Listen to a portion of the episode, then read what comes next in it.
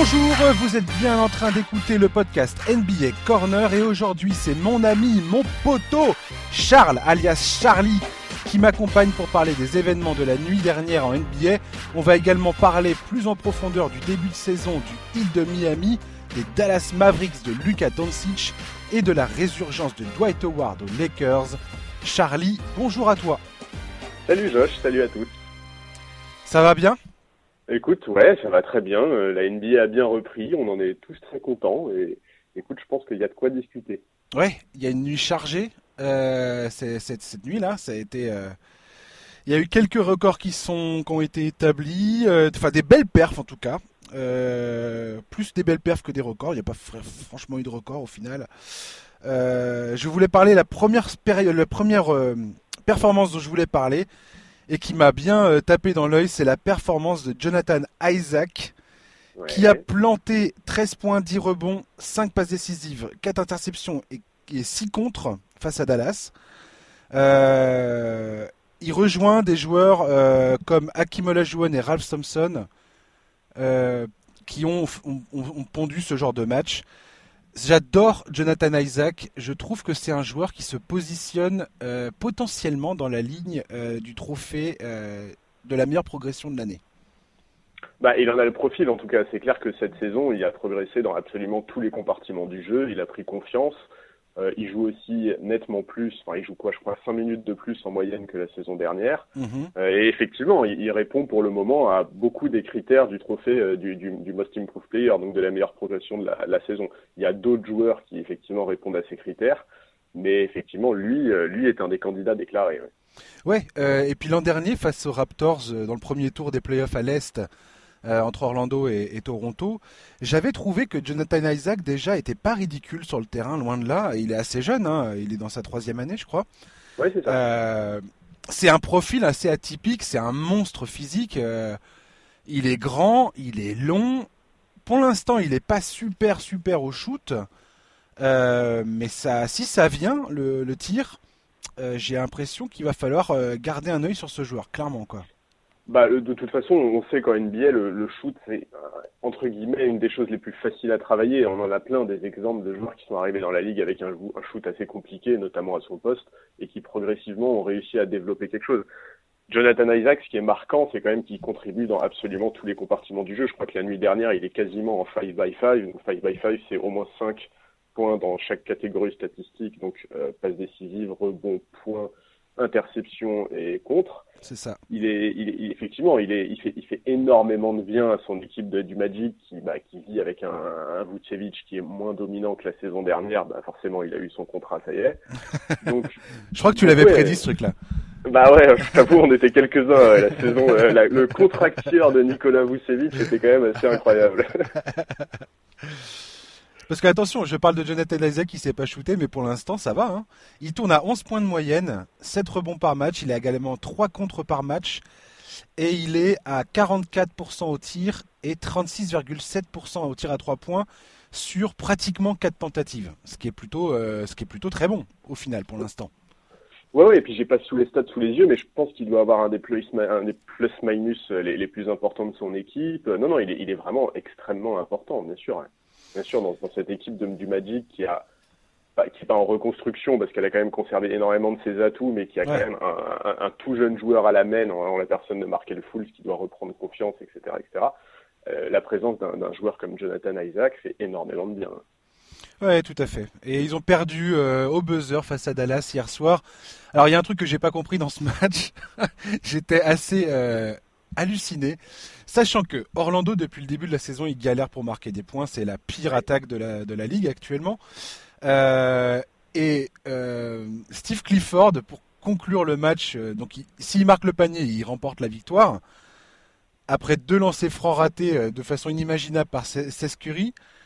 Et le gars sur le terrain, il a pas Evan Fournier, mais il met Michael Carter Williams, il met DJ Augustine, il met Markel Fultz c'est Vucevic qui prend le tir et il y a euh, Jonathan Isaac aussi sur le terrain.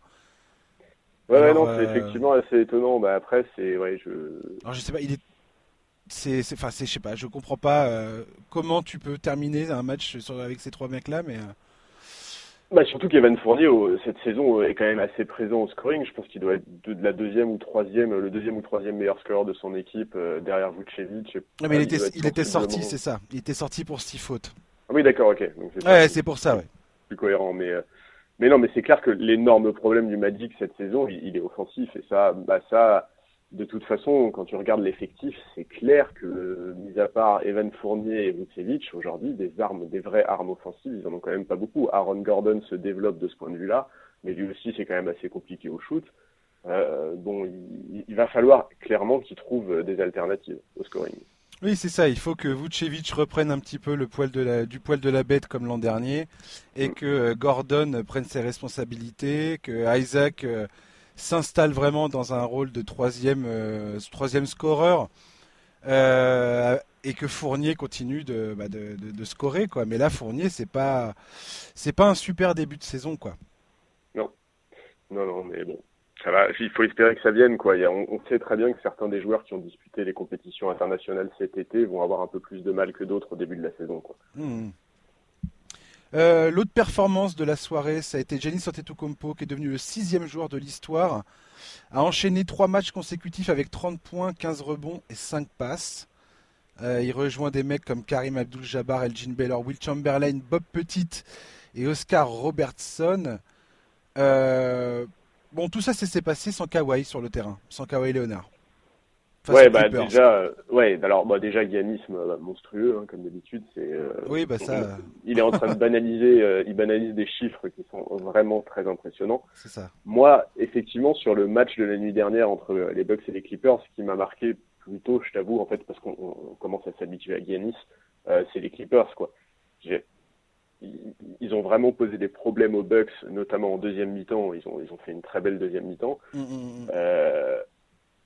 qui quelle franchise NBA a dans son équipe euh, un duo capable, en l'absence des deux franchise players, parce que l'année dernière, on parle de l'absence de Kawhi, mais Paul George est toujours pas arrivé, enfin, il est toujours pas revenu euh, de blessure.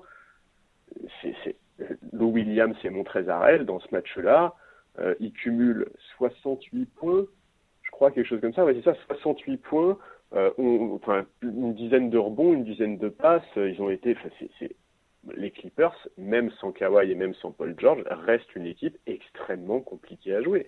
Et ça, c'est incroyable quand même de se dire ça. oui, complètement. Moi, je suis, vraiment impressionné parce que Doc Rivers arrive à mettre en place. quoi.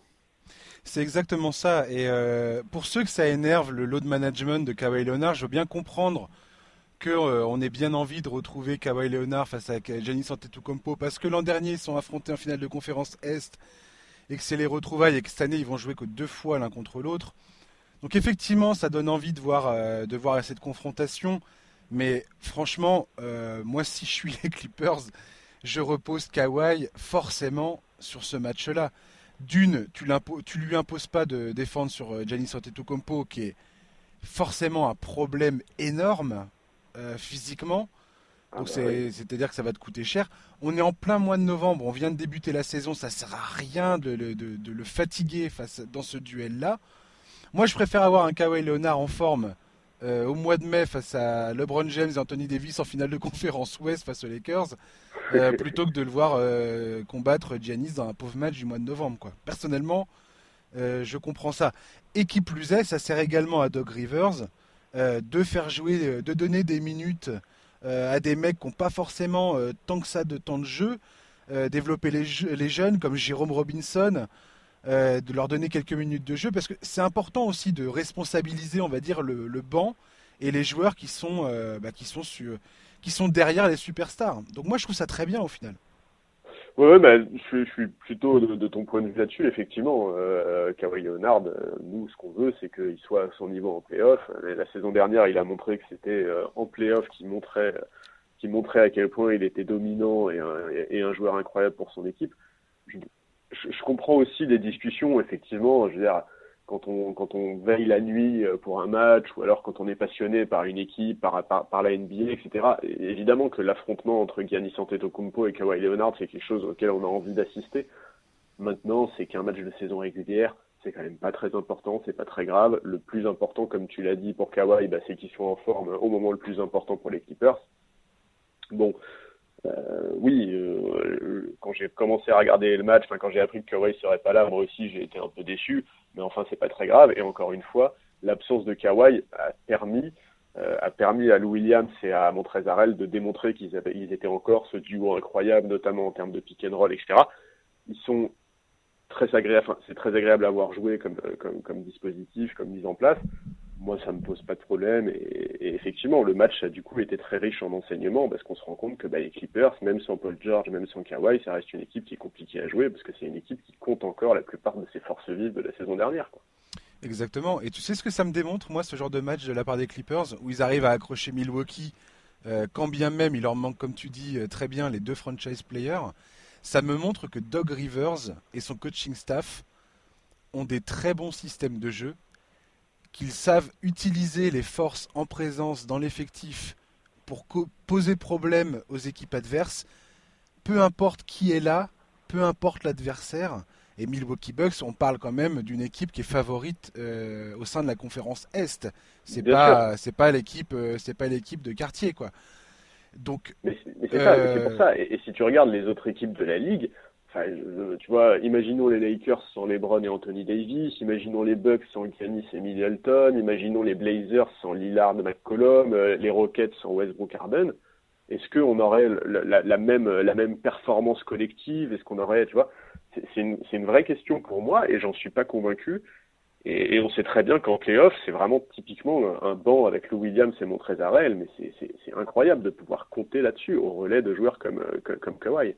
Oui, complètement. Et puis toutes, les, toutes les possibilités qu'offre cet effectif à Doug Rivers, euh, jouer du small ball, jouer avec, euh, avec un 5 plus grand avec euh, Zubac et Harrell dans la raquette, euh, c'est possible. Euh, donc cette équipe est vraiment extrêmement euh, modulable en fonction des adversaires.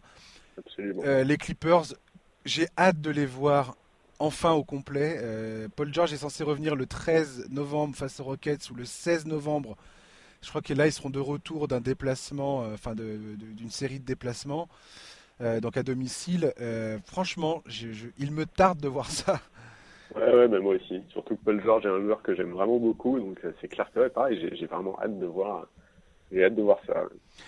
Et la dernière perf de la soirée, je voulais parler de Jamorent. Euh, toi, tu m'en as parlé, ça fait longtemps que tu m'en parles de Jamorent. Euh, moi, je l'ai pas forcément sélectionné pour mon rookie de l'année. Je pense, je tout, parie toujours d'ailleurs, plus, plus sur RJ Barrett. Euh, Georges Eddy, que j'ai reçu la semaine dernière, euh, me parlait de Jamorent comme son favori pour le titre de rookie de l'année. Là, il a marqué 26 points face aux Timberwolves. Et truc hallucinant, c'est qu'aujourd'hui, il tourne à, plus de 20 points par match, avec 52, plus de 52% de réussite au tir. Et 5 passes décisives par match. C'est complètement incroyable pour moi qu'un rookie meneur, donc à savoir un des postes les plus exigeants de la ligue. Ouais, des plus exposés aussi. Voilà, euh, avec un mec qu'on compare souvent à Russell Westbrook, mais là déjà il est plus efficace offensivement que Russell Westbrook. Ah, il y a les pertes de balles en commun en tout cas. Oui, voilà, mais bon, ça, les pertes de balles pour un rookie, ça, je lui en tiendrai pas rigueur. Ah, mais les, les, les, moyennes auxquelles il est en train de tourner, là, 20 points, plus de 52% et 5 passes, c'est euh, du, du, jamais vu euh, sur les 7, premiers matchs en carrière depuis Michael Jordan en 84-85 c'est des stats qui veulent euh, pas dire grand chose au final, mais euh, ça fait toujours bien de citer Michael Jordan. Mais non, tout ça pour dire que 20 points, 50% au tir, si ce, si ce garçon continue comme ça, effectivement, je vois pas qui va aller chercher le titre de rookie de l'année euh, enfin qui ira prendre le, titre de rookie de l'année à Jamorant, sauf si Zion Williamson revient très très rapidement et nous fait du 40-20 en moyenne quoi. Bah, de toute façon, je t'avoue, même si Zion revient, j'ose espérer que sa franchise va le gérer un petit peu, et donc euh, je pense que de toute façon, le nombre de matchs manqués sera rédhibitoire. Effectivement, Jamorant est très impressionnant. Après, il, a aussi, euh, bah, c'est à la fois une chance et à la fois un, et à la fois un, à la fois un problème. C'est-à-dire qu'il est dans une franchise où il, fait ce qu'il veut, il prend tous les shoots, il est l'option numéro un, etc. Donc mhm. c'est très bien pour briller, mais ça aurait aussi pu exposer ses, ses défauts pour le moment, effectivement, il fait un début de saison assez remarquable. Moi, Jamorant, quand il était à l'université, effectivement, j'avais été assez marqué par ce joueur. Euh, bon, il venait d'une toute petite fac, etc. Donc là, pareil, il était vraiment dans le contexte idéal pour briller. Euh, très rapidement, lui, il avait dit que jouer à Memphis, ça lui posait aucun problème, que venant d'une petite fac, il était prêt à jouer pour un petit marché, qu'au contraire, c'était motivant pour lui, etc. Donc, enfin, vraiment, tous les signaux étaient très positifs avant la draft. On sentait que lui voulait euh, tout faire pour que ça se passe du mieux possible euh, avec Memphis. Maintenant, effectivement, moi, je m'attendais pas à tel pourcentage. Je t'avoue, je, croyais beaucoup en ce joueur-là. Maintenant, j'y croyais peut-être pas dès la première saison. C'est-à-dire que si, si ces pourcentages avaient été un peu moins bons, s'il avait tourné entre les 13 et les 15 points la première saison, moi déjà je me serais dit bah c'est pas mal parce que il a que 20 ans ce joueur en fait. C'est ça. C'est vraiment encore un diamant à polir, euh, Jamorant. Mais effectivement, euh, il, est très impressionnant dès cette première saison et oui, pour le moment, il se positionne comme un des gros favoris euh, au titre de, de rookie de l'année. Et, pour, pour, Memphis, c'est une superbe pioche quoi. Moi, je faisais partie de ceux qui estimaient quand il a été drafté que le faire mûrir euh, tu vois, une saison en lui confiant pas forcément immédiatement euh, la main, mais en, en, le maintenant, par exemple, avec Mike Conley ou quelque chose comme ça, ça pouvait être quelque chose d'intéressant. C'est pas le parti qu'ils ont pris. Ils ont décidé au contraire euh, lui faire place nette et lui donner absolument tous les tickets. Bah, c'est pour le moment un très bon choix et bravo à eux parce que il fait, il fait, il fait un début de saison énorme. Il est à 50% à 3 points, même s'il en prend, je crois, assez peu. Il en prend assez peu, ouais mais, mais voilà, mais, mais, euh, mais effectivement, au, global, au tir, il est à, il est à 52, je crois, et c'est remarquable. quand, quand, on prend, quand on prend, au moins, il doit prendre entre 12 et 15 shoots au moins par match, je pense, facile. Oui, moi, ce que je, ce que je trouve bien à Memphis, c'est qu'il y a vraiment une très très belle euh, un très beau projet euh, en termes de construction d'équipe. Et tu vois, par exemple, enfin, je n'ai pas envie de rabattre les oreilles de tout le monde avec euh, à, toujours parler de Frank Nilikina, mais pour moi, c'est ça l'erreur à New York, c'est de ne pas laisser jouer des jeunes joueurs à travers leurs erreurs, de les condamner immédiatement dès que bah, dès que ça va pas, dès que tu as l'impression que, ça, les, les résultats sont pas forcément là. Un jeune joueur, ça a besoin de de se tromper, d'accumuler les erreurs s'il le faut, mais c'est comme ça qu'il crée de l'expérience et qu'il crée des automatismes pour ensuite euh, nettoyer tout ça. Tu parlais de Mike Conley tout à l'heure. Mike Conley, si tu regardes son début de carrière, c'était une catastrophe. Au début, tout le monde criait au scandale en disant mais c'est quoi ce joueur? Il sera jamais titulaire dans une équipe, euh, dans une équipe potable. Euh, ça, il a, il a complètement transformé son parcours de carrière, ce mec-là, au fil des années. Ouais, mais si tu veux, c'est aussi ça, et c'est aussi pour ça que chaque année à la draft, on parle beaucoup du potentiel des joueurs, mais on dit aussi beaucoup attention, parce qu'en NBA, la NBA, c'est un concours de circonstances, et la franchise dans laquelle on tombe, c'est extrêmement important. Et c'est évident qu'une franchise comme Memphis est bien plus patiente qu'une franchise comme New York, où au bout de deux matchs ratés, bah, tu deviens le, le, paria, en fait, quoi. Ça, c'est hmm. clair, et c'est aussi pour ça qu'à l'époque de la draft de Frank Nilikina, toi et moi, on croisait les doigts pour que New York draft son, son pick. Ouais. qui, pardon, qui trade son pick, pardon.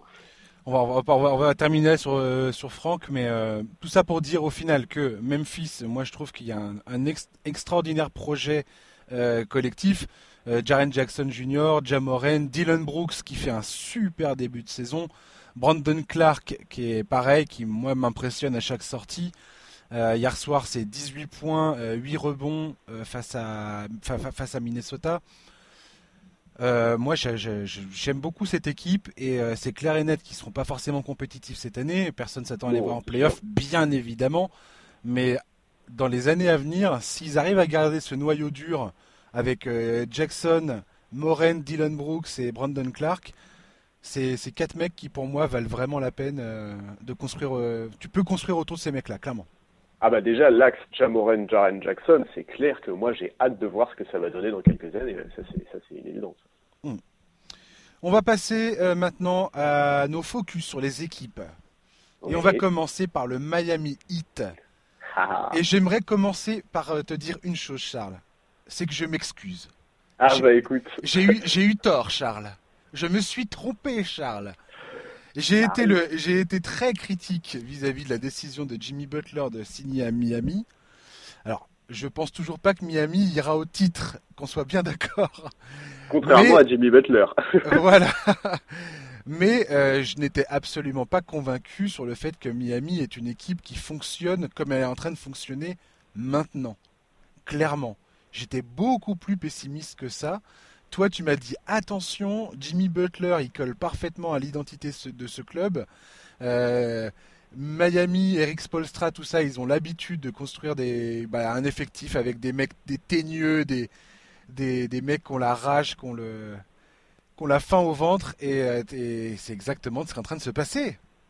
C'est, c'est, ouais, alors, c'est, euh, non, attends, moi j'y croyais beaucoup hein, euh, à, Jimmy Butler au hit, mais j'aurais jamais pu anticiper le fait qu'il nous sorte un Kendrick Noon à 18 points par match de sous les fagots, euh, que Bama Debayo subitement se mettrait à être capable de défendre sur n'importe quel meneur adverse, sur tous les postes de la ligue. Enfin, Bama Debayo est incroyable défensivement. Ouais. non, effectivement, moi, ce que fait le hit, ça me, ça me ravit parce que c'est une superbe équipe collective qui a été bah, remarquablement construite par Spolstra notamment, et Pat Riley évidemment.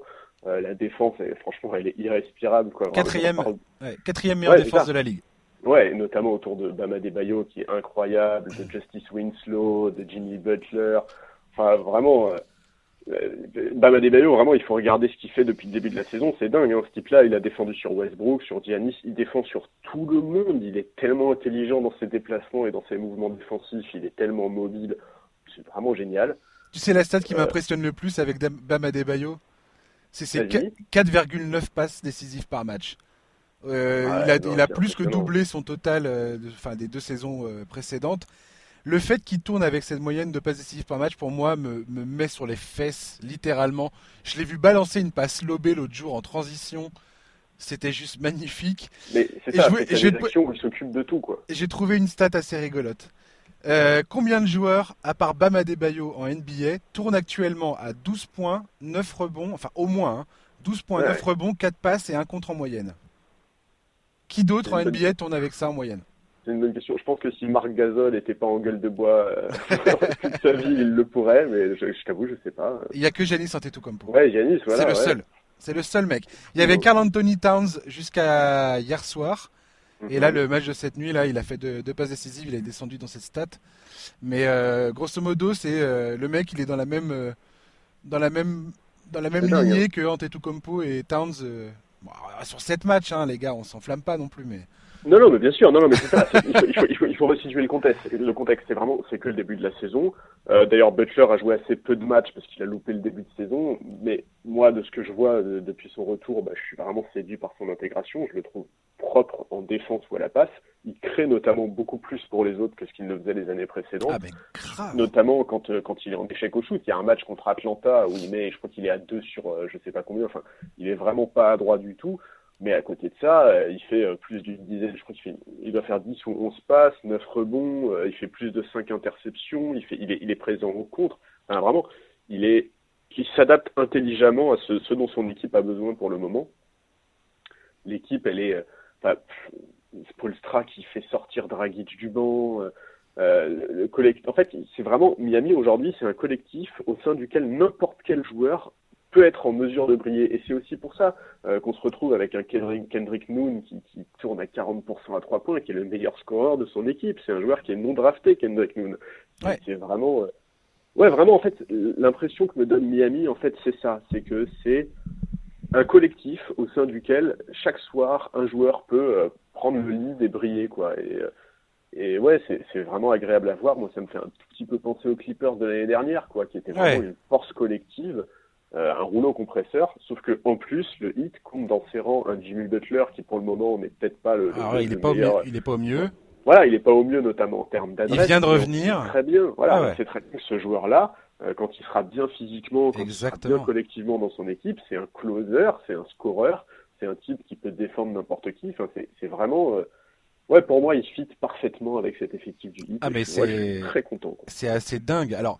Euh je vais passer vite fait sur le fait que Justice Winslow est peut-être la victime, l'une des seules victimes de l'effectif du retour de Jimmy Butler, parce que Winslow qui avait montré ses capacités ballon en main, euh, bah là il va, falloir qu'il lâche la balle. Et je suis un peu déçu parce que je trouvais qu'il ait réalisé un très très très bon début de saison. Euh, ceci étant dit, euh, clairement Miami offre à Jimmy Butler une équipe très complémentaire vis-à-vis -vis de son jeu.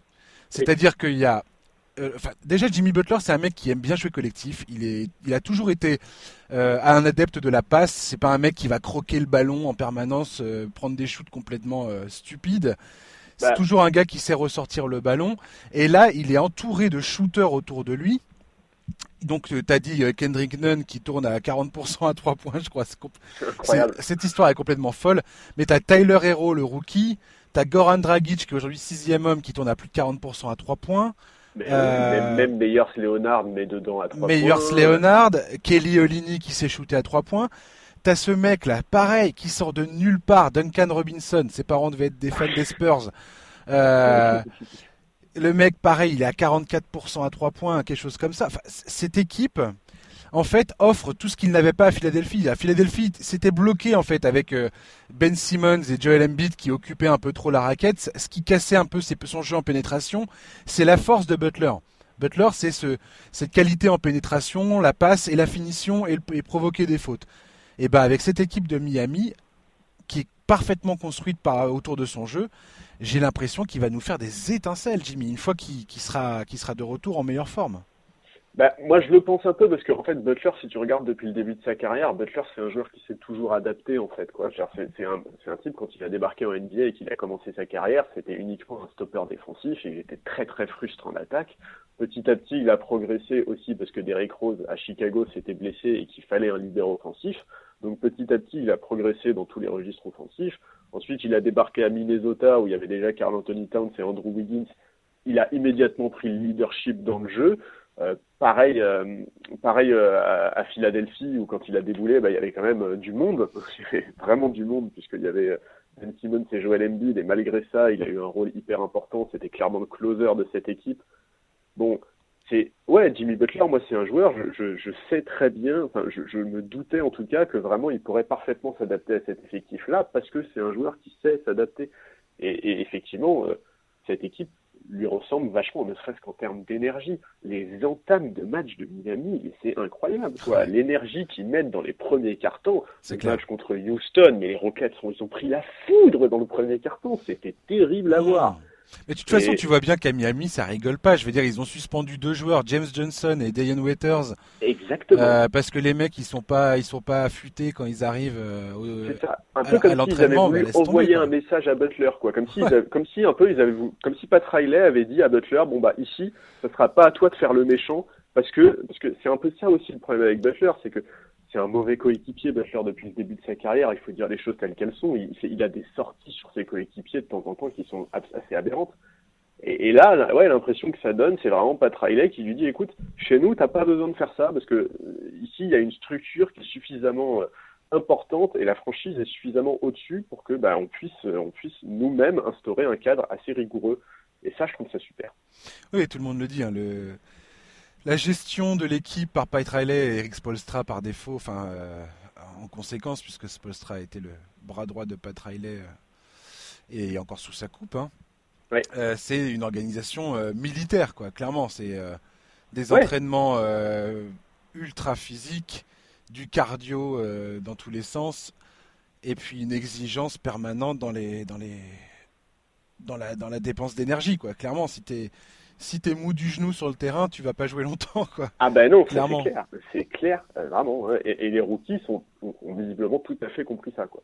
Ouais, ouais. Et, euh, James Johnson, d'ailleurs, qui est revenu dans l'effectif, il a joué deux matchs pour l'instant, et bah ça se passe plutôt pas mal. Hein. Il apporte, euh, il est un peu mieux que la saison dernière. La, saison dernière, il m'avait déçu James Johnson dans sa production. Ouais, moi aussi. Alors que la saison d'avant, il avait fait une, justement des, des belles perfs. Et là, ils ont, euh, pour moi, un petit bijou euh, sur le marché des transferts, enfin potentiel en tout cas, c'est Dion Waiters. Dion Waiters, il lui reste deux années de contrat. Donc cette année et celle de la saison suivante. Donc grosso modo, à la fin de la saison prochaine, il est agent libre. Ouais. Et son contrat est dans les 12 millions 600 euh, 000 à peu près. si il revient, qu'ils le font un peu jouer que le mec est pas trop, euh, qui est pas trop dégoûtant sur le terrain, ça, peut être un, un, gars qui, qui, part en transfert et qui peut ramener euh, autre chose à Miami. C'est ça, mais effectivement pour ça il faut il faut le remettre sur le parquet parce qu'effectivement euh, s'il ne joue pas du tout ça va ça va être compliqué. Je me demande comment il vit tout ça d'ailleurs Diane Waiters, mais bon. Ouais. Mais bon, de toute façon, dans l'ensemble, honnêtement, il faut quand même rappeler que c'est que le tout début de la saison. Hein, le Heat est pas, c'est pas une franchise candidate au titre, quoi. Même si Jimmy Butler le pense.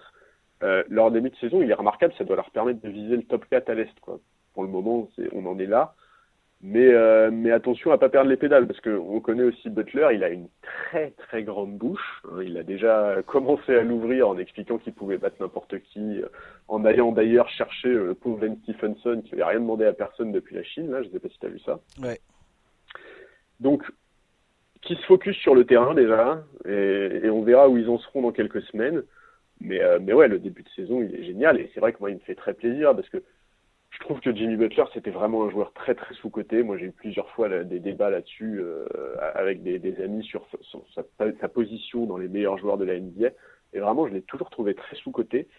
Et ouais, j'espère que j'espère qu'il va pouvoir mener son équipe loin et, qu'il aura toujours l'intelligence de s'adapter aux forces de ses coéquipiers, parce que l'effectif du hit est très complet. Il y a vraiment de quoi faire, et, tant mieux, tant mieux, tant mieux. Et son, sa complémentarité sur le terrain avec Bam Adebayo fait. Ouais. Ça, ça, laisse, ça laisse présager de sérieux euh, matchs euh, de ces deux mecs-là ensemble sur le terrain. Bah, C'est-à-dire que marquer sur cette équipe du hit, ça doit être pénible. Quoi. Ça doit vraiment être pénible. Attaquer contre eux, euh, Le, le, le, truc avec Miami, c'est probablement les petits coups de fatigue que risquent d'avoir Tyler Hero, Kendrick Nunn et Duncan Robinson, parce que c'est des mecs qui sont pas pour le coup rodés sur, pour une saison à 82 matchs on verra. Hein. Euh, après, c'est aussi une gestion des minutes, mais euh, on verra bien. Et euh, comme tu dis, Bama Bayo, pour l'instant, il montre une, une, incroyable capacité à défendre à peu près tous les postes sur le terrain, les grands comme les petits. après, à l'intérieur, je sais pas, défensivement, comment ça. Face à, certains, certaines équipes, je pense notamment à, bah, Philadelphie forcément, ou à mec bah, comme, oui. tout Compo, Comment tu t'en sors face à des mecs comme ça, face à vraiment le, gratin de la conférence Est? Je, À voir, mais il n'y a pas beaucoup d'équipes qui vont qui, qui, qui, doivent redouter au final le hit. Clairement. Bah, non, c'est clair. en tout cas, il n'y a pas beaucoup d'attaques face auxquelles ils doivent se dire, enfin, ils ne doivent pas être inquiets, effectivement, ça face à beaucoup d'attaques de la Ligue. Et dans l'ensemble, oui, bah, mais c'est aussi un peu ça le sens de la déclaration de Jimmy Butler quand il dit on est capable de battre tout le monde c'est tout à fait vrai. Sur un match, le hit aujourd'hui est capable de battre n'importe qui. Quoi. Hmm, sur, une, série, je suis moins sûr, mais sur un match, euh, bon. C'est clair que peut se passer, quoi. la gifle infligée à Houston était, euh, était sacrément impressionnante. À euh. ah, moi, le premier carton m'a vraiment, vraiment marqué. Hein. Vraiment, il y avait, enfin, c'était, c'était pas le même, c'était tellement pas la même énergie, pas la même intensité d'un côté et de l'autre. On sait très bien dans l'ensemble que les Rockets, depuis le début de la saison, c'est clairement une des équipes où il y a le moins d'intensité. Mais à ce point-là, en termes de différence, c'était impressionnant. Ah non, c'était, extrêmement violent. Euh, je pense, que, je pense que les fans des Rockets devaient être livides et que les fans du Heat devaient se dire Mais mon Dieu, qu'est-ce, qui est en train de se passer? Voilà, après, dans un match comme ça, la, la, vérité, elle est souvent entre les deux, quoi, comme d'habitude. Euh, oui, enfin là, c'est clair que. Mais, effectivement, c'était, c'était fou. À part, à part l'énergie, c'est clair qu'il n'y a pas. Tu peux pas, tu peux pas tirer de conclusion sur un match comme ça, mais. Euh, non, c'est ça. Mais bon. Euh, on va parler également des Dallas Mavericks. Est-ce que euh, Charles, les Dallas Mavericks n'est pas une équipe qu'on sous-estime euh, depuis avant l'entame de la saison? Ou grosso modo, c'est pas une équipe qui apparaissait dans beaucoup de, projections en playoff à l'Ouest? Ah, Très peu même. Très, peu. extrêmement peu, on est d'accord. En tout cas, moi, de, tous les, de toutes les prévisions que j'ai pu lire sur les sites américains, j'ai vu j'ai pratiquement jamais vu Dallas euh, dans les 8 à l'ouest, dans les projections. Bah écoute, de mémoire, moi non plus. Bah, les, Dallas est sous-estimé, bah oui, par définition, euh, en tout cas aux États-Unis, parce que bah, deux franchise players européens, quoi. Mais, mais voilà, mais Charles, justement, c'est là où je veux en venir. Doncic, le mec qui tourne pratiquement à un triple, avec un triple-double en moyenne. Il est en train de, de battre tous les records de triple-double. On parle de lui dans la, euh, on le compare à Magic Johnson, LeBron James euh, au début de leur carrière. On en est là. Je veux dire, Luka Doncic aujourd'hui. quand est-ce que les gens vont comprendre que ce mec-là est juste une pépite euh, ça va être une légende ce gars-là. S'il est épargné par les blessures, ça va être un joueur légendaire, clairement. Ouais, mais bah rappelle-toi les discussions qu'il y avait avant sa draft, euh, les, débats euh, violents qu'il y avait sur les réseaux sociaux entre les Européens qui étaient persuadés que c'était une pépite incroyable et les Américains qui étaient extrêmement dubitatifs sur son adaptation à la NBA, etc. Oui, évidemment, euh, c'est caricatural de dire ça, mais Dallas est sous-estimé parce que les deux meilleurs joueurs de cette franchise sont européens. C'est comme ça. On, le sait très bien. malgré le fait qu'il y ait une émergence toujours plus importante de grands joueurs venus d'Europe, bah, c'est comme ça. Les gens ont oublié que ce que Christophe Porzingis a fait lors de sa dernière saison à New York, c'était incroyable. Il faut vraiment se ça. Les, performances de Luka Doncic sont bah, parce qu'effectivement, comme tu le dis, euh, il marche dans les pas de joueurs qui sont des légendes de la ligue et il a tout pour devenir un monument. Vraiment, ce joueur est absolument incroyable.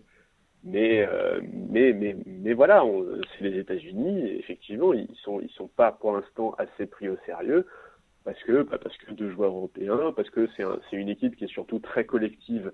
Et on sait bien qu'en NBA, bah, le, le star system est extrêmement fort. Bon bah euh, voilà, oui, effectivement, dans les médias NBA aujourd'hui aux États-Unis, on parle plus des Rockets que des Mavericks. Moi, je comprends pas pourquoi, mais c'est comme ça, quoi. Enfin, Doncic est en train de s'imposer à eux de, de, façon extraordinaire, une deuxième fois, j'ai envie de te dire. Après sa saison de rookie euh, où il a mis tout le monde d'accord, euh, il est en train encore une fois de dire, hé hey, les gars, Dallas, c'est sérieux, parce qu'on parle, tu parles de Porzingis, Porzingis, il a été absent pendant je sais pas combien, combien de mois 21 mois. 21 mois, c'est ça, ouais. Ouais, je crois. C'est énorme. C'est énorme. Et déjà, l'équipe de Dallas est fonctionnelle. Donc imagine quand ce gars-là, qui en plus essaie à ajouter du muscle, clairement, n'a pas vraiment perdu en mobilité, euh, c'est toujours shooté de, à 5 mètres derrière la ligne. Euh, voilà, Porzingis, il a, ses, il, a, il, a, il a probablement euh, des défauts, mais ça reste un joueur absolument unique en son genre, quoi.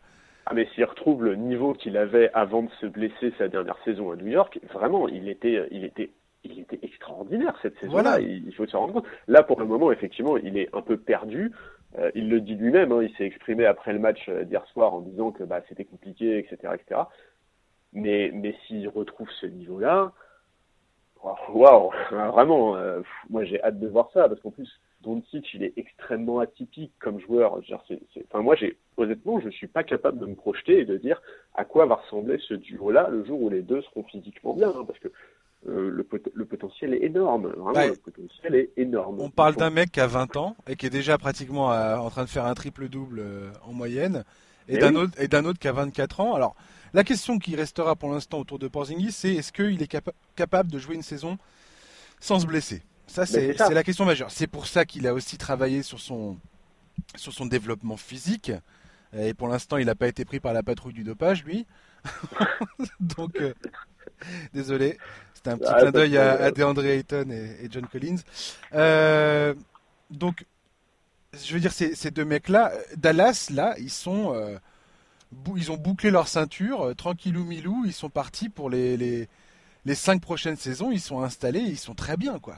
Mais oui, oui, non, mais c'est ça, c'est que un des un, un, un duo qui est potentiellement un des meilleurs duos de la ligue, capable de rivaliser avec. Euh, enfin, quand tu vois le match entre Dallas et, les Los Angeles Lakers, mais hmm. mon Dieu, mais j'ai envie de voir une série de playoffs entre ces deux équipes. Bah, J'en meurs d'envie. J'en meurs d'envie. Non, mais oui, oui, je comprends, mais en, non, en plus, Pourquoi pas toi Parce que t'as pas envie, t'as peur que les Lakers perdent Je préférerais un, tirage plus simple. Je me méfie Doncic. non, mais plus sérieusement, outre, outre la présence de Doncic et Porzingis, le collectif est remarquable. Le banc est, plutôt bon. Les role-players répondent présents. Sur le match d'hier, il y a 7 joueurs à 10 points ou plus. Il y a 10 euh, joueurs, il y a 10 joueurs qui tournent à plus de 7,5 points par match. Ouais, Dylan Wright fait un, plutôt bon boulot. Enfin, vraiment, euh, ouais, moi, je, suis, je suis assez impressionné. Euh, ouais, je suis, je suis assez impressionné. Après, vraiment, il faut que Kristaps retrouve son niveau parce que Doncic, moi, j'ai un peu peur pour lui physiquement. Il prend beaucoup de coups. T'as cité le match contre les Lakers. Euh, il s'en est, il en a parlé après le match en disant que quand même, euh, bon, ça allait, fallait, tu vois, fallait peut-être siffler un peu parfois pour lui. Euh, pareil, j'attends un peu plus de cette Curry au scoring parce que bah il y a deux ans, il a prouvé déjà qu'il était capable de, de, contribuer plus au scoring dès lors qu'il est un peu plus en réussite sur le shoot. Ouais, ça m'étonne euh, pas trop. Il est en intégration encore. il, est, déjà passé à Dallas, hein, mais. Euh... Ouais, ouais, mais, mais t'as raison. Il est tout à fait en intégration dans un collectif qui fonctionne très bien. Un truc, ouais. Voilà, mais à terme, j'attends un peu plus de lui. Maintenant, bon, il y a un seul truc, c'est que si on regarde juste le bilan, je trouve que le bilan, il est un peu en trompe-l'œil parce qu'ils ont eu quand même un calendrier qui est plutôt tranquille pour le moment. Ouais. Leurs cinq, cinq victoires, c'est les Wizards, les Pels, les Cavs, le Magic et les Nuggets.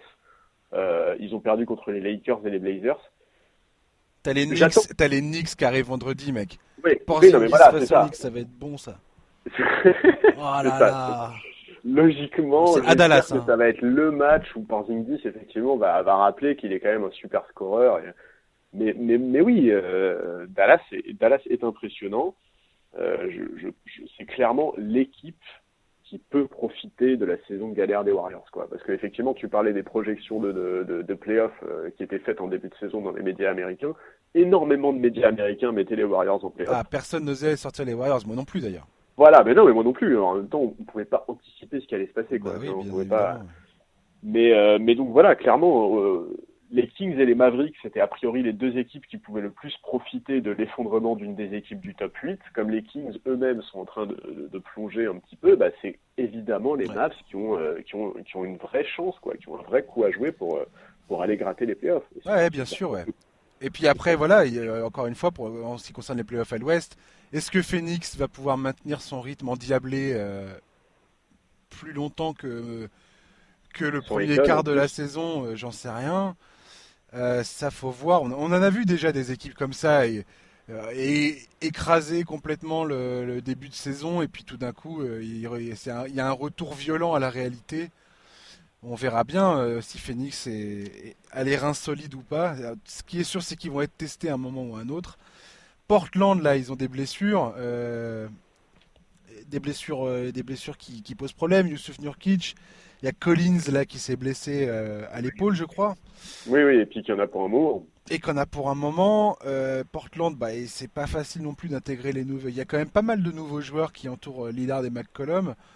Alors pareil, Portland, jamais je les sortirai des playoffs parce qu'ils ont déjà tellement prouvé par le passé qu'il fallait absolument compter sur eux. Et bien sûr. voilà, maintenant, c'est pas non plus impossible que des blessures viennent se, freiner tout ça. Quoi. On verra. Mais, euh, mais Dallas, effectivement, j'aime beaucoup le collectif. J'aime beaucoup bah, tous les mecs qui sont dans, ces, dans cette équipe. quoi et qui, qui, permettent à Rick Carlisle, encore une fois, de jongler avec euh, sa rotation, euh, son collectif. Il y a Maxi Kleber, Dorian Finney-Smith, Dylan Wright, Jalen Brunson, Justin Jackson, j'aime bien ce joueur-là. Dwight Powell est revenu de blessure et ce mec est extrêmement fort. Ouais. JJ Barea vient de faire son retour là.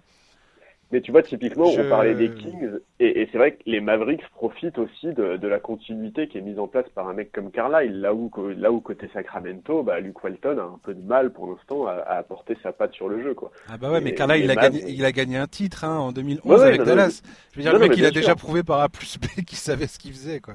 Ah mais c'est clair, c'est clair que le coach est, est assez remarquable, mais c'est aussi quand même cette, cette, cette continuité-là qui, permet aux Mavs de, réussir un, aussi bon début de, début de saison. Ouais, tout à fait. Ouais. c'est assez impressionnant et euh, vraiment une équipe à suivre. Enfin, je pense que tout le monde, tout le monde a les yeux rivés sur Dallas. Enfin, en France, j'ai l'impression qu'on est, on sait tous que Doncic, on sait tout ce qu'il peut faire, on connaît tous son potentiel et j'ai l'impression que voilà, bah, en tout cas, vraiment, euh, si parmi les auditeurs de ce podcast, il y a des gens qui ne regardent pas Dallas ou alors qui n'ont pas vu de match de Luka Doncic depuis qu'il a été drafté en NBA, vraiment vous rappelez quelque chose et honnêtement, si vous avez l'occasion de regarder ça, faites-le parce que ce joueur est vraiment très atypique, mais c'est vraiment un génie et c'est le genre de joueur, il y en a, il y en a très peu. Vraiment, hein, à chaque génération, il y a quelques types qui sont un peu hors normes comme ça, et Luka Doncic est hors norme, et vraiment, il faut suivre la carrière de ce type-là, parce que c'est trop fort. Il y, a, vraiment de la magie quoi, chez lui. Ouais, et pour ceux qui ont le NBA League Pass euh, et que si c'est pas déjà fait, euh, regardez, re-regardez le match entre Dallas et les Lakers. Euh, parce que sinon, vous, devez pouvoir trouver des très très longs résumés sur YouTube, mais, en tout cas, vraiment, ne passez pas à côté de ça, parce qu'effectivement, ce match était remarquable, et la performance de Doncic dedans est, incroyable. Ah bah, de, dans tous les, de, tous les côtés, c'est parti, hein, que ce soit LeBron, le duel LeBron-Doncic, franchement, oui, mais si tu veux, LeBron, on est quand même, tu vois, on est plus habitué, quoi, mine de rien. Genre, ah bah oui, mais LeBron a fait un match incroyable aussi, mais en fait, c'est ça, ce qu'on essaye de vous dire, c'est qu'aujourd'hui, euh, quand on parle de Luka Doncic, on parle d'un joueur de ce calibre-là. On parle d'un joueur du calibre des tout meilleurs de la ligue. Ouais, complètement. Euh, on va parler, pour finir, de la résurgence de Dwight Howard. Dwight Howard, tout le monde en parle. Tout le monde oh est là à dire euh, Ah mon Dieu, Dwight Howard, c'est incroyable ce qu'il fait. Il me semble que dans le podcast, les auditeurs peut-être me diront que non, mais je euh, je sais pas, toi, toi tu t'en souviens peut-être. Mais j'ai l'impression que moi, la venue de Dwight Howard de Lakers, il me semblait que j'avais dit que c'était pas si mal que ça. En tout cas, c'était wait and see. Et que potentiellement, euh, c'était peut-être un très très bon coup. Et c'est en train de, de, se concrétiser cette histoire de Dwight Howard. En sortie ouais, J'étais de ceux qui n'étaient pas ravis de son retour, hein, parce que bah, moi je suis fan des Lakers, et c'est vrai que son premier passage chez nous en 2012-2013, j'avais pas vraiment apprécié. Et puis le départ à Houston, ça, ça a fait mal. Hein. Ouais, ah, ça, ça, a fait... ça, ça, ça a fait mal, ça.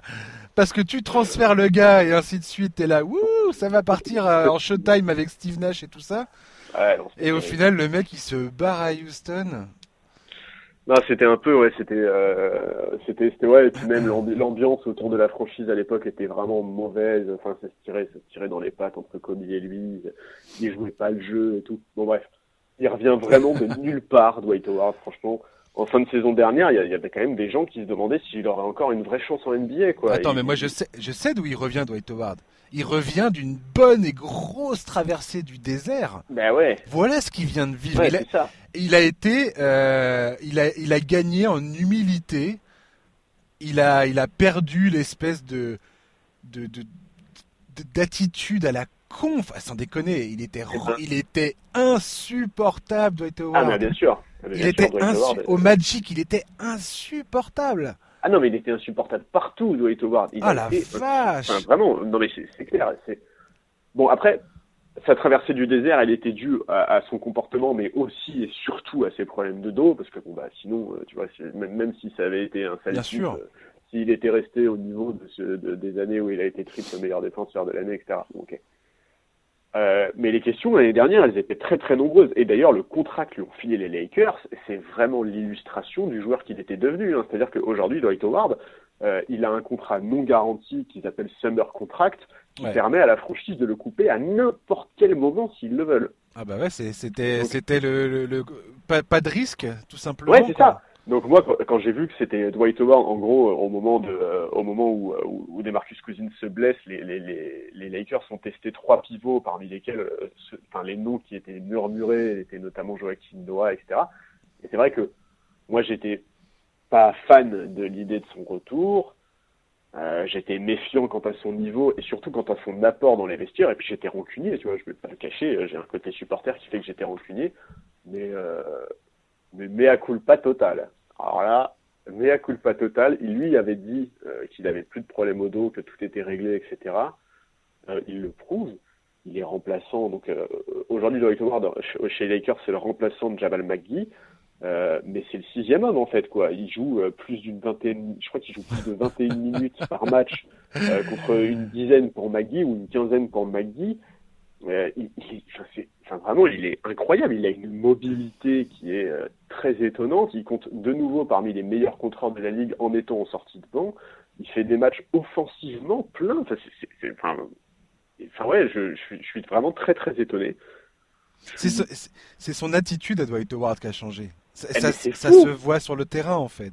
Non mais l'énergie qu'il déploie, elle est incroyable. ouais, c'est quelqu'un d'autre il y, a eu, il y a eu un match là entre les Lakers et les Bulls euh, dans la nuit, je crois, de mardi à mercredi. je crois que c'est ça, je crois que c'est la nuit de mardi à mercredi. Les Lakers comptaient 19 points de retard. Donc ils font le, leur retour avec, euh, genre sur le terrain, ça revient avec euh, Queen Cook, Caruso. Oui, exact, exact, exact. C'était magnifique. Euh, Kyle Kuzma et Dwight Howard euh, au pivot. C'est le Howard, banc qui porte le truc. Mais oui, et Howard est incroyablement démonstratif. Il donne une énergie dingue à chaque fois qu'il fait une, euh, une, action défensive, il la célèbre. Enfin, vraiment, je, je suis, je suis vraiment étonné. Euh, sur ce match-là, il a des stats qui sont très nettement plus basses que ses moyennes de la saison, mais c'est un des moteurs du retour en seconde mi-temps. Et, et ouais, vraiment, vraiment, aujourd'hui, on retrouve par séquence le Dwight Howard de ses plus belles années en défense. Qu'on aime le joueur ou pas, franchement, c'est juste génial à voir parce que euh, le Dwight Howard du début des années 2010, c'est un joueur qui est incroyable, vraiment, défensivement. C'est, Superman, quoi. Vraiment, il, méritait son surnom. Et d'où ses problèmes de dos, d'ailleurs, parce qu'à sauter en permanence et à dunker sur la tête de tout le monde. Euh, ouais, et puis porter, euh, porter, au bout de son cou l'énorme melon qu'il avait, ça doit être pas terrible pour le dos aussi. Mais, non, mais enfin, ouais, je suis, je suis, ouais, vraiment, je suis je suis très étonné, franchement, je suis très étonné, je suis très content. Il apporte une vraie profondeur au banc des Lakers. Il permet à Vogel de varier les mises en place. Parfois, il est aligné comme seul vrai intérieur. Parfois, il joue avec Anthony Davis par séquence. Euh, il s'entend très bien avec Anthony Davis. Enfin, et surtout, on sent qu'il aime toujours jouer au basket. Tu vois, ça peut paraître très bête, mais c'est un sentiment que je n'avais pas en voyant par exemple jouer Carmelo Anthony euh, ces dernières saisons, euh, tu vois que ce soit avec les Rockets ou, avec le mmh. Thunder, on n'avait pas ce sentiment-là, tu vois, que, que, même si parfois il était utilisé à contre-courant de son rôle naturel, euh, il prenait pas de plaisir sur le sur le parquet. Euh, là, Dwight Howard, c'est euh, c'est l'incarnation du bonheur, quoi. On sent que le mec a eu peur de perdre sa place en NBA et que et qu'aujourd'hui il est débarrassé de ses problèmes physiques et qu'il en profite à fond. Et c'est génial. il y a une vraie leçon d'humilité euh, avec tout ce qui s'est passé. Je veux dire, là, il a passé, euh, je sais pas, cinq ans à au purgatoire, ouais, à être haï, et surtout pour quelqu'un qui a été adulé. Si, si on se souvient du concours de dunk en 2008, c'était à la Nouvelle-Orléans, je crois, où le mec, il est là, c'est c'est une superstar, Dwight Howard. C'est un des joueurs les, plus, les préférés de, de, toute la ligue. Les fans votent pour lui euh, pour le All-Star Game par millions et par millions. Et ensuite, il y a la descente, euh, il y a la descente aux enfers, il y a le coup de couteau euh, dans le dos de, Stan Van Gundy, euh, puis ouais, les, relations avec Kobe qui font que tous les fans de Kobe Bryant ne peuvent plus le supporter, Non, mais le mec, il, développe, pas vraiment son jeu au poste, donc il laisse beaucoup de ses fans assez frustrés quant à son évolution, même si défensivement il était ultra dominant. Enfin, c'était un monstre ce joueur. Mmh. Et, euh, et, là, là, je vois, tu sais ce qui me permet de voir que, que les choses ont vraiment changé, c'est que il joue aux Lakers, enfin il revient aux Lakers, et là tout d'un coup, tu as Kobe Bryant qui doucement dit eh, c'est une bonne chose que Dwight soit là, il va beaucoup apporter à l'équipe, et même Shaquille O'Neal, avec qui il entretient une relation exécrable depuis le début de sa carrière, même O'Neal s'est fendu d'un message sur les réseaux sociaux pour dire Hey Dwight, je suis fier de toi, bravo. Ouais, mais ça perce pas. Eh, mais, ça, ça, c'est le signe qu'il y a. Mais oui, et, c'est pour ça que tu vois, quand on parlait de ces années de galère et qu'on a utilisé le mot purgatoire, je trouve que c'est super adapté parce que ce début de saison à Dwight Howard, c'est sa rédemption, quoi. Vraiment, c'est exactement ça. C'est Kobe Bryant qui dit que c'est génial qu'il revienne à son niveau et qu'aujourd'hui il est prêt à aider les Lakers. C'est Shaq, effectivement, qui lui rend hommage malgré leur relation. C'est vraiment, on est vraiment pour moi dans, dans le, c'est vraiment la rédemption quoi. Et, et c'est super parce que Dwight Howard, il a 33 ans, il va avoir 34 là à la fin de l'année. Avec tous les, les, problèmes qu'il a eu au dos, etc., il a plus de temps à perdre. Dwight Howard cette saison, elle est capitale pour lui. Vraiment, elle est très très importante. C'est ce qu'il a dit. C'est hein. génial. Quoi. Et, et aujourd'hui, les Lakers ont la meilleure défense de la ligue. Et bravo Frank Vogel. Et bravo Frank Vogel. Et Dwight, avoir Dwight sur le banc, et eh ben ça, ça te permet d'atteindre aussi cet objectif, clairement. Enfin, je veux dire, Dwight, euh, comme disait même Stan Van Gundy s'est exprimé dans la presse en disant qu'il était très content de voir Dwight euh, bah, euh, retrouver un petit peu sa joie de vivre sur le terrain et en, expliquant que c'était un joueur extrêmement intelligent sur le côté défensif du terrain, enfin sur le terrain de façon générale, parce que même à la passe, tu vois des, tu vois des passes qu'il fait pour les mecs qui coupent dans la raquette et ainsi de suite. Mmh tu vois que ce mec-là, il a vu des, il, en a vu, euh, il a une expérience telle que il a la vision, il a, il sait, il sait ce qui va se passer, il sait interpréter les, ce qui va se, dérouler sur le terrain, euh, et c'est cool. Moi, je suis content. Je suis content. Ouais, mais bah, ouais, moi aussi, tu vois. Oh, et honnêtement, enfin vraiment, hein, tu m'aurais dit au début de la saison, après quelques jours, après quelques semaines de NBA, euh, tu vas être content pour Dwight Howard. Je, je t'aurais pris pour un fou. Enfin, vraiment, mais je vais euh, retrouver le podcast où je parlais de Dwight Howard. Je, je crois que j'étais j'étais assez euh, curieux de voir ce que ça allait donner, quoi. Bah vraiment, bah, bravo à toi, hein, parce que vraiment, moi je, moi je m'y attendais pas. Je suis impressionné et euh, vraiment, je pense que c'est extrêmement important pour les Lakers, hein, parce que euh, quand, quand Demarcus Cousins s'est blessé, tout le monde s'est dit ouf, ah ouais, à l'intérieur ça va être compliqué quoi. À l'intérieur ça va être compliqué et aujourd'hui, bah, bah, bah non, c'est pas compliqué du tout et c'est grâce à Dwight Howard qui, au relais de Jabal McGee, fait vraiment un super boulot. Quoi. J'aurais au moins eu un, un truc bon euh, aujourd'hui, euh, parce que je me suis trompé sur Miami. Euh, tout à l'heure, j'ai oublié que Fournier était sorti sur 6 fautes, donc c'est bien. J'ai Dwight, j'ai Dwight les gars. victoire, victory is mine. Ouais, Dwight, belle histoire en tout cas. Et les Lakers, bah tu dois être content au résultat. Bah oui, je suis, je suis très content. En fait, je suis très content de la défense euh, principalement. Je suis très ah bah content de, de, de, ce que LeBron montre. Euh, je suis euh, vraiment, effectivement, je, suis très content des mises en place défensives de Frank Vogel et notamment du 5 qui fait parfois démarrer avec Avery Bradley. Quelle énergie, Avery oh. Mais ouais, ouais, on, on retrouve un peu le. Ça fait longtemps que j'avais pas vu ce Avery Bradley là. Mais surtout, moi, je te dis, en fait, la présence, la présence de LeBron, en fait, permet d'aligner Avery Bradley avec Danny Green. Donc, Avery Bradley à la mène, alors que Avery Bradley n'est pas un meneur du tout. Il faut, faut bien le comprendre. Mais, mais c'est LeBron qui mène le, qui mène le mais jeu. Oui, c'est hein. ça. et, et, du coup, bah, la paire Bradley-Danny Green, défensivement, pour la paire d'extérieur adverse, c'est un enfer. Et ce 5, Bradley, Green, LeBron, Davis et Dwight Howard, pour le moment, mais c'est un enfer. Vraiment, pour les, pour les attaquants adverses, c'est un enfer. Est-ce que, tu veux... je suis très content. Est-ce que tu veux que je te laisse 5 minutes pour t'extasier sur le, le, comment dire, la première place de LeBron James euh, en passe décisive par match pour l'instant ou pas? Bah, non, euh, ça, ça m'étonne pas trop. Par contre, à la limite, si vraiment on doit s'extasier par rapport à des histoires de passes décisives, dans ce cas-là, il vaut mieux parler de Malcolm Brogdon. Ah, bah ouais. Monsieur, hein, c'est notre petit chouchou à toi et à moi, et vraiment. Ouais, je, je, je, suis gêné maintenant d'en parler parce que j'ai l'impression d'en parler toutes les semaines. Ouais, je comprends. Et à la moindre occasion que j'en ai de non, parler mais pour revenir, pour revenir à juste une dernière sur une dernière chose sur les Lakers, je suis très content effectivement. Je pense que euh, défensivement c'est remarquable. Par contre offensivement, j'en attends beaucoup beaucoup plus parce que pour le moment les systèmes c'est quand même énormément de l'isolation ou alors du euh, du Anthony Davis de haut panier. Ah bah ça. Euh, je pense qu'on peut trouver mieux, qu'on a les shooters pour trouver mieux et plus intéressant. Mais mais bon. Ouais, mais Charles, on sait, on sait, enfin moi, là pour le coup, moi c'est là où je suis pas forcément hyper optimiste par rapport à, aux Lakers c'est que Frank Vogel, aussi excellent soit-il en tant que coach défensif, sur le, le plan offensif, c'est pas exactement ça, quoi. Et j'ai pas l'impression que sur le banc, il est bien servi avec Jason Kidd et les autres. Ben voilà, c'est ça, c'est ce que j'allais te dire. Euh, j'allais te dire, euh, sur notre banc, on a trois ou quatre têtes coach en fait. Nous. Franchement, eh, franchement, au lieu, de, au lieu de signer Jason Kidd, je sais pas pourquoi ils ont pris ce mec-là. Quel genre de, d'acte politique euh, s'est joué en coulisses pour que ce mec-là rejoigne, euh, soit assistant. Je sais. Si, si tu as des infos là-dessus, euh, des, du gossip, vas-y, serre-nous. Mais, euh, mais, mais moi, je trouve qu'ils auraient dû s'attarder sur un coach offensif qui, qui, qui développe un petit peu le jeu, le jeu des Lakers. Aujourd'hui, ils sont à peu près. je crois qu'ils sont 15e pour l'instant dans, dans les stats en termes d'efficacité offensive c'est pas c'est pas c'est pas c'est pas c'est pas top quoi. Et ce que j'ai vu des Lakers, c'est beaucoup euh, LeBron et Anthony Davis qui posent énormément de problèmes à tout le monde et qui, et qui bah, ouvrent tout pour leurs coéquipiers. quoi.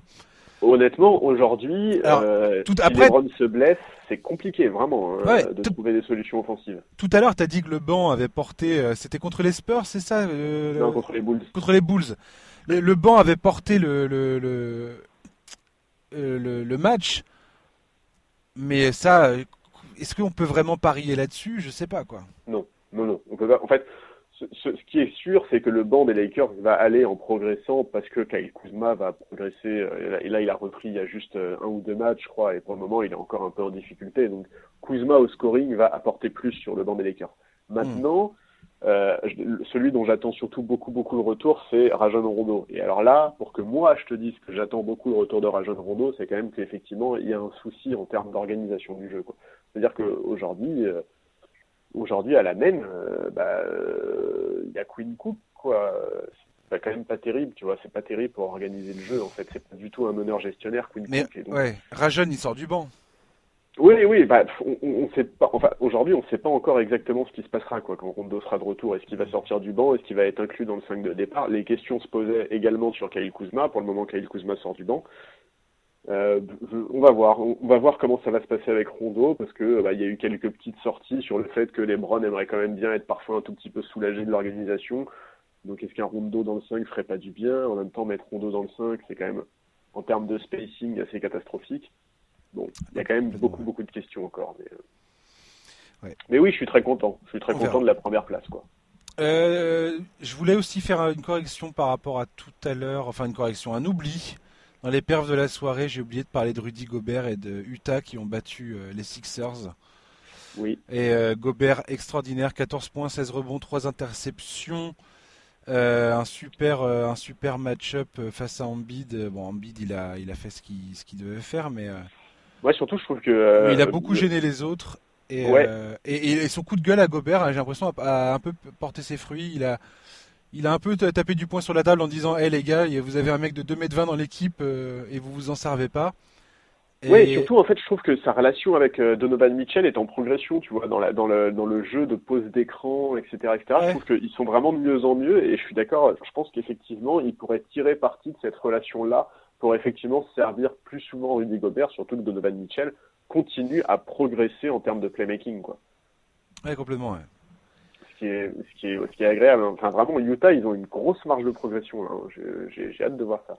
Bah, hier soir, le 5, euh, quand ils avaient Gobert, Bogdanovic, Ingles, Mitchell et Conley sur le terrain, ça marchait bien. Hein. Ça marchait bien. Et Conley, il, commence un petit à petit. Il y a beaucoup de gens qui doutent parce qu'effectivement, il fait pas un début de saison euh, Tony Truant. Euh, mais après, pour moi, les mecs comme Conley, c'est des cérébraux, c'est c'est des mecs qui ont besoin de penser le jeu avant de avant de d'être efficace sur le terrain. Et, et c'est ce qui fait sa force à Conley. C'est justement parce qu'il réfléchit et qu'il est qui se sert de son cerveau sur le terrain, contrairement à d'autres joueurs qui euh, ont beaucoup de, de capacités physiques, mais qui oublient de, qui oublient de réfléchir parfois. Et, euh, et Conley, c'est le contraire. Et, euh, et ça met un peu plus de temps au démarrage que certains auraient voulu, probablement. Mais moi, je, je persiste à dire que Utah va être clairement un gros problème pour les, les, pour les, les aspirants au titre cette saison. Quoi. Surtout Conley. à l'ouest Conley, c'est quand même, euh, la, enfin, il a quand même passé 12 ans à Memphis. C'était sa, première expérience hors de son cocon de Memphis. C'est, on, peut, on peut clairement lui laisser une dizaine de matchs pour, euh, pour s'adapter, etc. Moi, ça me choque même plus, hein. pas que son début de saison soit pas. Voilà. Moi, ça me choque pas du tout que son début de saison soit pas des, plus percutants et qu'il soit pas efficace immédiatement. Hmm. Parce que bah, c'est clair, il faut qu'il apprenne des nouveaux schémas, il faut qu'il apprenne énormément de choses. Et comme tu le dis, c'est un joueur qui est très très cérébral et qui va forcément avoir besoin de temps pour euh, pour saisir les subtilités de, du, jeu du jazz. Quoi. Et l'apport de Bogdan Bogdanovic est, est très très ah bon, bah, enfin ça... se confirme. Hein. Ouais, ouais, je suis d'accord. De Boyan, Boyan Bogdanovic. Oui, pas Bogdan. Moi, non, non. Boyan Bogdanovic c'est à Utah et Bogdan c'est Sacramento, désolé. Décidément. bon et ben voilà Charles, on va on va on va arrêter là. Ben écoute, c'était avec plaisir. Merci d'être, euh, d'être, de nous avoir rejoints. Euh, on te retrouvera bien prochainement. Euh, chers auditeurs, bah, je, vous, je, vous, remercie d'avoir écouté ce nouveau numéro du, du, podcast NBA Corner. On se retrouve la semaine prochaine. Et je peux déjà vous annoncer que nous allons avoir le premier podcast à trois euh, j'aurai le plaisir de recevoir euh, Giovanni Mariette, alias le Psy Trash Talk, ainsi que Thomas Berjouan. Euh, on va parler de pas mal de choses. On vous réserve quelques petites surprises, des petites rubriques éphémères qui, n'existeront que pour ce podcast. Donc voilà, bah, j'espère que vous serez nombreux au rendez-vous pour écouter ça. Et puis bah, d'ici là, je vous souhaite une bonne fin de journée, bonne fin de semaine, un bon week-end. A plus tard. À ciao. Bye bye.